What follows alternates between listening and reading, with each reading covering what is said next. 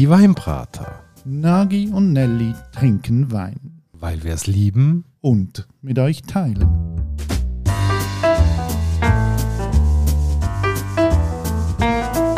Hoi Nagi. Gianelli und hallo liebe Hörerinnen und Hörer zu einer weiteren Folge von der Weinbrater. Ja, hallo. Und heute gibt es etwas ganz Natürliches und da freut sich der Nagi schon drauf. Es gibt einen Naturwein heute und da bist du natürlich schon richtig erfreut. Dein Herz kumpelt, glaube ich, wenn du das Wort Naturwein schon hörst. Hm, ich würde sagen, in einer gewissen Skepsis äh, bin ich schon sehr zugeneigt, weil ich habe bis jetzt auch wirklich noch keinen guten Naturwein gehabt. Ich bin ja kürzlich beruflich in Berlin gewesen. Ich habe dort ein Team und dann sind wir ab und an auch in einer Bar. Und oft, wenn ich in einer Bar sitze und so eine Weinkarte hat, bestelle ich ja mal etwas auf gut Glück, auch wenn ich nicht weiß, was es ist, weil es könnte ja sein, dass man etwas entdeckt. Und jedes Mal, wenn ich etwas auf gut Glück bestellt habe, ist nachher ein Glas gekommen mit einem sehr trüben Weisswein drin und dann habe ich immer gemerkt, ah, okay, Naturwein. Offenbar ist das schon ein, ein Trend, zumindest in Berlin gibt es einfach x Baren, die nur noch Naturwein ausschenken und dann habe ich gedacht, okay, wenn der Trend jetzt da ist, dann können wir als Weinbrater den nicht einfach weg ignorieren. Ja, also, dass es im Trend ist, würde ich sagen, das ist schon klar nachvollziehbar. Ähm, zurück zu der Natur, äh, immer natürlicher, immer näher ähm, beim Anbau, beim Geschmack, beim, beim Produzieren und möglichst keine Interventionen vornehmen. Ich glaube, das ist etwas, was die Menschen einfach begeistern tut. Also, wir haben heute eine Flasche Naturweiss auf dem Tisch vom Weingut Schätzel. Das ist in Rheinhessen in Deutschland. Und der Wein ist mir empfohlen worden vom Seppi. Das ist unser Weinhändler des Vertrauens, dort wo ich wohne, in Luzern. Er hat gefunden, den können wir geben, weil er selber hat es geschafft, von dem doch mehrere Gläser schon zu trinken. Also, das könnte uns ja schon mal ein bisschen zuversichtlich stimmen stimmen. Ja, ich bin schwer gespannt, weil, wie gesagt, äh, Naturwein, wir werden, glaube ich, nachher dann noch ein bisschen darauf zurückkommen, wenn wir uns dann auch darüber unterhalten, wie das gemacht wird, ähm, hat halt doch gewisse Schwierigkeiten im Gegensatz zu einem traditionell oder äh, üblich gekelterten Produkt. Es fehlen halt gewisse Sachen, es wird ganz anders gemacht. Ich glaube, das macht doch jetzt gerade mal eins so ein bisschen die Range auf uns, überhaupt mal über den Begriff Naturwein zu unterhalten. Zuerst mal, finde ich, ist es wichtig, festzuhalten, Wein ist etwas, wo eigentlich sehr stark reglementiert ist. Also es gibt Ursprungsbezeichnungen, es gibt teilweise gesetzliche Bestimmungen, was man darf und was man nicht darf. Und beim Naturwein gibt es kein Regelwerk. Das basiert ein bisschen auf einer Annahme, auf einer Übereinkunft, auf ein paar Methoden, wie man dort arbeiten will. Aber es ist zumindest nichts, wo irgendwie gesetzlich geregelt wäre. Ja, also grundsätzlich würde ich sogar sagen, es ist so ein Streit zwischen den Normalen und den Dogmatiker. Ja, wobei, also jetzt der Wein, den wir heute auf dem Tisch haben, der kommt ja auch von einem sehr renommierten Winzer, der macht sonst äh, hochklassige Riesling, also da kann man jetzt nicht sagen, dass er irgendwie auf einer esoterischen Welle surft und sich jetzt da abgrenzen gegen das traditionelle Weinwissen. Nein, wir haben uns ja einfach jetzt über den Begriff unterhalten und dort, wenn es um Begrifflichkeit geht, dann kann man schon sagen, sagen, es gibt wie so zwei Lager, eben, ähm, sagen wir mal, auf der einen Seite Dogmatiker, auf der anderen Seite Normalos. Es geht ja auch darum, wie wird Natur wie verstanden und das Verständnis, das geht einfach extrem auseinander. Und das ist ja schon eines der Probleme, oder? Wo man sagt, wieso mögen so traditionelle Weintrinker Naturwein nicht? Da kommt sofort der Vorwurf, dass man sagt, ihr seid halt irgendwie verhaftet in eurem traditionellen Geschmack und ihr seid gar nicht offen so für etwas Neues. Ja, das ist die eine Sichtweise. Auf der anderen Sichtweise gibt es natürlich vielleicht auch die vom Gesetzgeber also, wenn man da mal geht, gucken, nachschlagen, dann sieht man zum Beispiel, ähm, der deutsche Gesetzgeber sagt, wer sich selber ähm, als ganz besonders attestiert tut, natürliche Wein ähm, eben zu produzieren, der unterstellt dann automatisch den Konkurrenten etwas zu machen, wo nicht natürlich ist. Und grundsätzlich wird ja Wein als natürliches Produkt angeschaut. Und ich glaube, dort ist so ein bisschen die rote Linie, wo man sich streiten tut, wo man so ein entlang geht tut und dann eben auch die vielen Philosophien aufeinandertreffen. Da können wir jetzt auch schon ein bisschen debattieren, wie natürlich ist Wein als Produkt. Wir wissen, dass wird Sachen im Wein beigeben, auch, dass er einfach stabil bleibt, es braucht Schwefel, dass er nicht einfach weitergeht in der Flasche und so. Man muss gleich sagen, Wein, Treben kommt aus der Natur, aber natürlich ist es ein Kulturprodukt, also etwas, das von Menschen hergestellt wird, indem man gewisse Vorgänge einfach abspult, indem man gewisse Sachen dazugeht. Das ist natürlich hoch debattiert debattierbar, wie natürlich wie schon an und für sich ist. Die Debatte hat ja irgendwo Anfangs 1900 angefangen, dann hat die sich so ein bisschen hingezogen.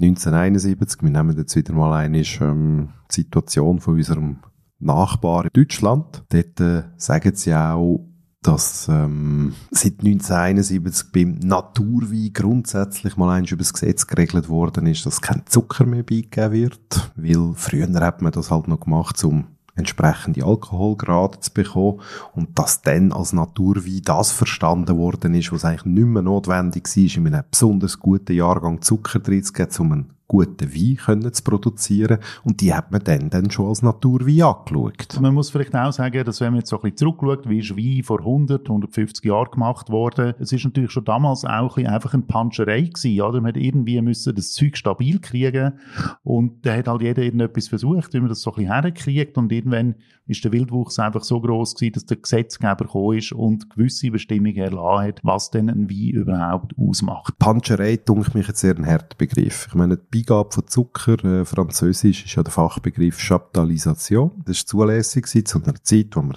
klimamässig anders unterwegs sind, wo die Voraussetzungen anders sind, wo es vielleicht eben auch noch die Beigabe von Zucker zum Beispiel gebraucht hat um eben entsprechende Alkoholwerte zu erreichen, um dem Wein eine gewisse Struktur, eine gewisse Festigkeit zu geben.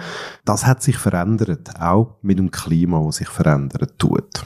Ob zum Guten oder zum Schlechten, das vermag ich so nicht sagen. Aber aus dem Gedanken heraus, dass man heute sich vielleicht wahrscheinlich nicht mehr um den Zucker streitet, hat sich eben auch eine andere Überlegung ergeben, nämlich eben das, was du vorher erwähnt hast, Beigabe von anderen Stoffen. Eben Schwefel oder sonstige Beigaben, wo man heute zum Teil vielleicht sogar verwendet oder sich eben sträubt, je nachdem auf welcher Seite das man steht.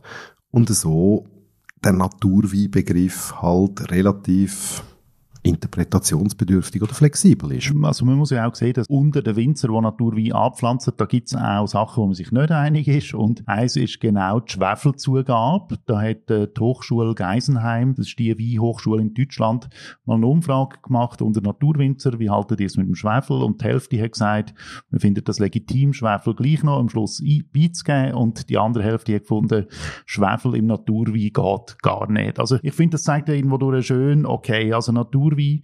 Das ist eine Philosophie und auf die Philosophie kann man sich einschwören, aber es ist halt nichts, wo irgendwelche Richtlinien folgt. Und die Richtlinien, die gibt es ja teilweise auch nicht einfach nur für lustig, weil wir kennen ja die Geschichten und wir haben sie auch schon in unserem Podcast behandelt, wo irgendeine Weinregion einfach nur noch schlechten Sirup produziert und dann irgendwann muss etwas gemacht werden, dass sich die Qualität vom Wein abhebt und ein Mittel dazu ist halt auch eine gesetzliche Grundlage zu schaffen. Gesetzlich sind wir noch nicht so weit. Spannend ist aber, es gibt ja jetzt einen Verein, wenn wir jetzt wieder ähm, unsere deutschen Kollegen nehmen, der Verein Naturknall, spannender Name, die haben sich, glaube ich, so ein auf ein paar Faktoren geeinigt, um Naturwein zu beschreiben. Also beim Anbau, um bei der Natur bleiben, sagen sie, ja, man soll biologisch oder biodynamisch bewirtschaften ob jetzt das zertifiziert passiert, äh, wirklich mit auf Papier beglaubigt oder nicht, das sei mal dahingestellt. Dann sollen keine synthetischen Mittel eingesetzt werden und es sollen nur gesunde Trauben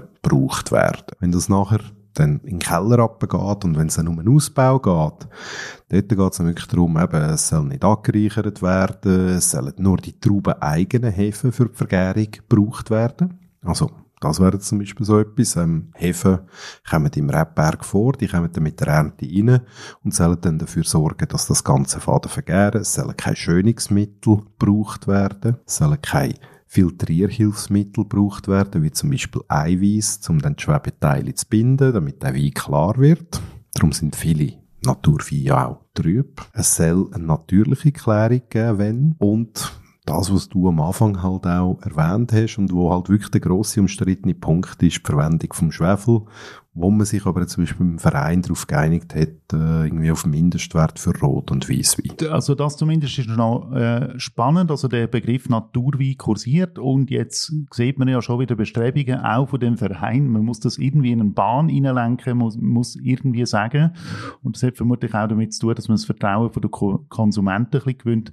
Man muss irgendwie festlegen, was denn gilt, oder? Weil ich sage jetzt aus Konsumentensicht, kann man heute zwar Naturwein sagen, aber du weißt nicht, nicht genau, was eigentlich dahinter steht. Oder? Also es ist immer ein großer Überraschungseffekt dabei. Am Ende habe ich einfach so das Gefühl, die ganze Geschichte, das ist so ein Hippietum im Wein. Ja, das ist okay, aber es ist ja nichts Schlechtes, wenn es die Bewegung auch gibt. Ich meine, man darf ja schon Wein auch als etwas verstehen, wo verschiedene Facetten hat, wo verschiedene Bereiche hat und wo auch Bewegungen aufkommen. Und mein Gott, es ist auch beim Wein so, es gibt halt auch dort Mode, es gibt Trends, es gibt Entwicklungen. Ich meine, man macht heute auch nicht mehr Wein wie vor 100 Jahren und selbst die guten Weine heute werden anders produziert, wie das noch vor 100 Jahren der Fall war. Voll bei dir, aber ich sage einfach, weißt, Moden ist das eine, Saumödel ist das andere. Damit hast du dich positioniert. Schön, deine grosse Neugier auf Naturwein scheint ähm, recht beschränkt zu sein.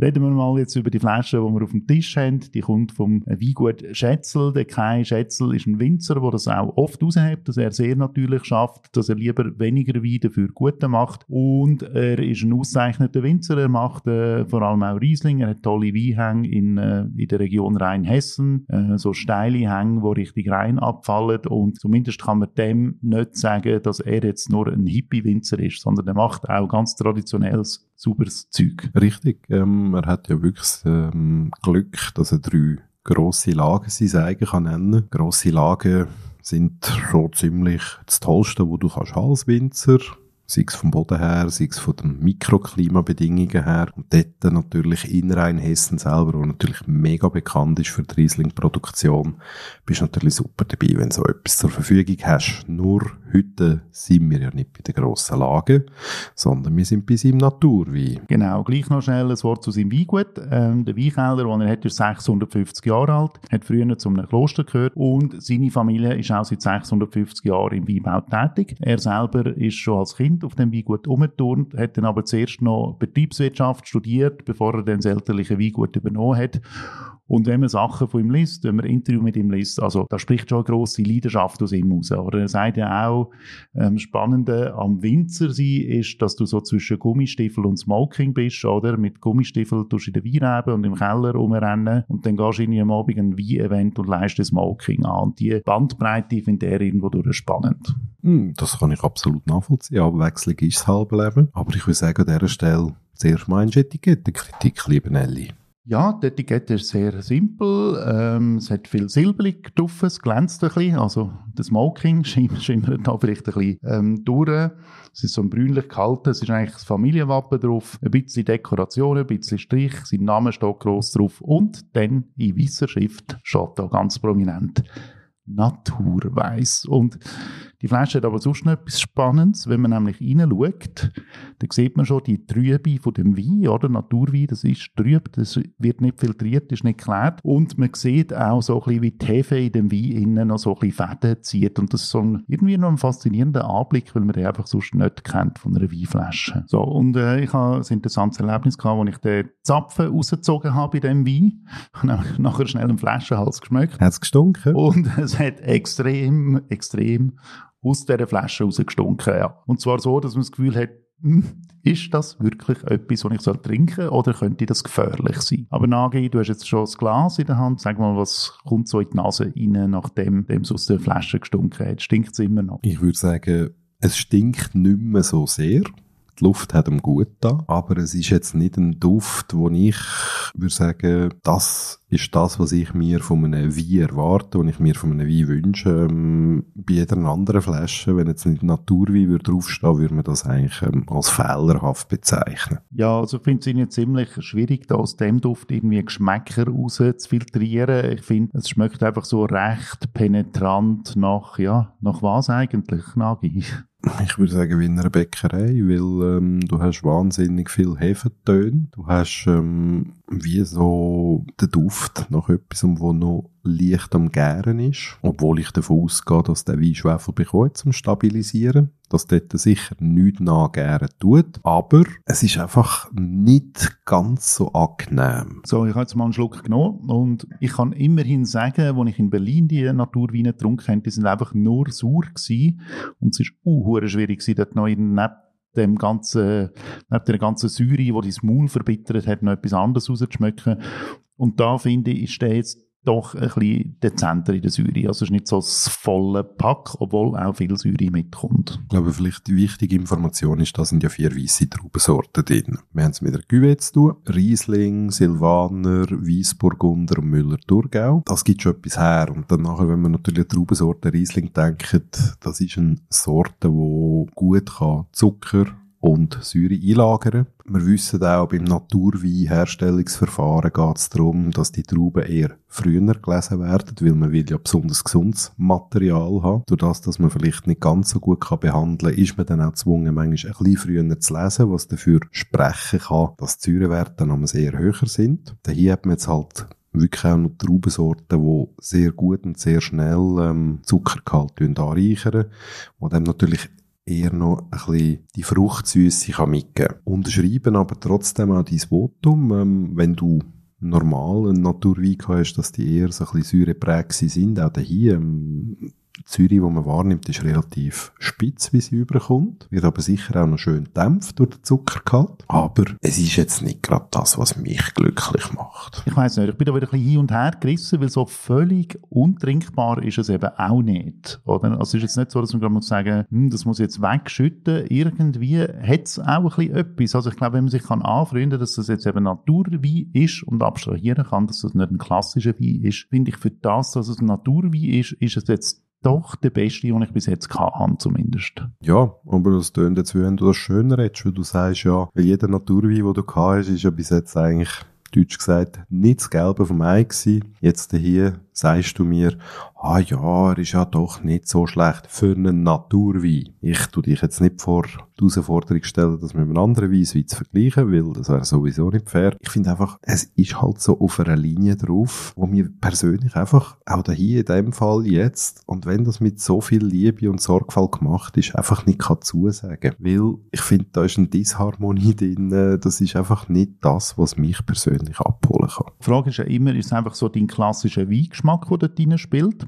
dass der quasi das verhindert, dass du so etwas kannst gut finden. Und wenn wir das jetzt mal einfach wieder wegblenden und sagen, mal für das, was es ist, könnte man eigentlich sagen, ja, okay. Das ist einfach halt eine Geschmacksrichtung, die gewissen Leuten mag zusagen, oder? Ich weiss nicht, wenn du jetzt nur Naturwein trinkst, dann würde ich jetzt sagen, dann wäre der vermutlich solide. Das ist genau das Gleiche, wenn du nur Bier trinkst und dann darum Wein gut findest. Also ihr spürt es, so ganz warm werden wir mit dem nicht und wir versuchen es uns auch irgendwie so ein bisschen vielleicht schön zu reden oder so irgendwie eine Einordnung zu finden und ich glaube, dort scheitert es dann auch, weil so das Naturweinzeug ein bisschen genau einzuordnen, das dunkelt mich einfach das Schwierigste. Und da, ja, unterm Strich läuft auch der Wein da mich nicht daraus raus. Schlussendlich müssen wir ja ehrlich sein, es ist Geschmackssache und es soll Geschmackssache bleiben. Wer das gern hat, der darf sich das kaufen. Der darf sich das ins Glas schütten, der darf sich das äh, zum Genuss zuführen. Ich sage einfach, in dieser Linie von Wein wo ich persönlich unterwegs bin, ist jetzt das nicht die Art Stilistik, Charakteristik, die ich suche und wo mich jubeln lässt. Und das ist völlig in Ordnung. Also, Naturwein haben wir gehabt. Was ist eure Erfahrung mit Naturwein? Äh, wenn ihr Lust habt, teilt es uns mit auf Instagram, bei den Weinberater, auf unserer Homepage, in den Kommentarspalten. Mich würde es sehr interessieren, was ihr da für Erfahrungen habt und ob es auch Leute gibt, die da einen positiven Zugang zu dem haben. Lasst es uns wissen und äh, danke danke fürs Zuhören und ich glaube, so viel können wir sagen, in der nächsten Folge gibt es dann vermutlich wieder etwas Klassisches. Habt's gut, bis bald und tschüss Nagi. Ciao Nelly.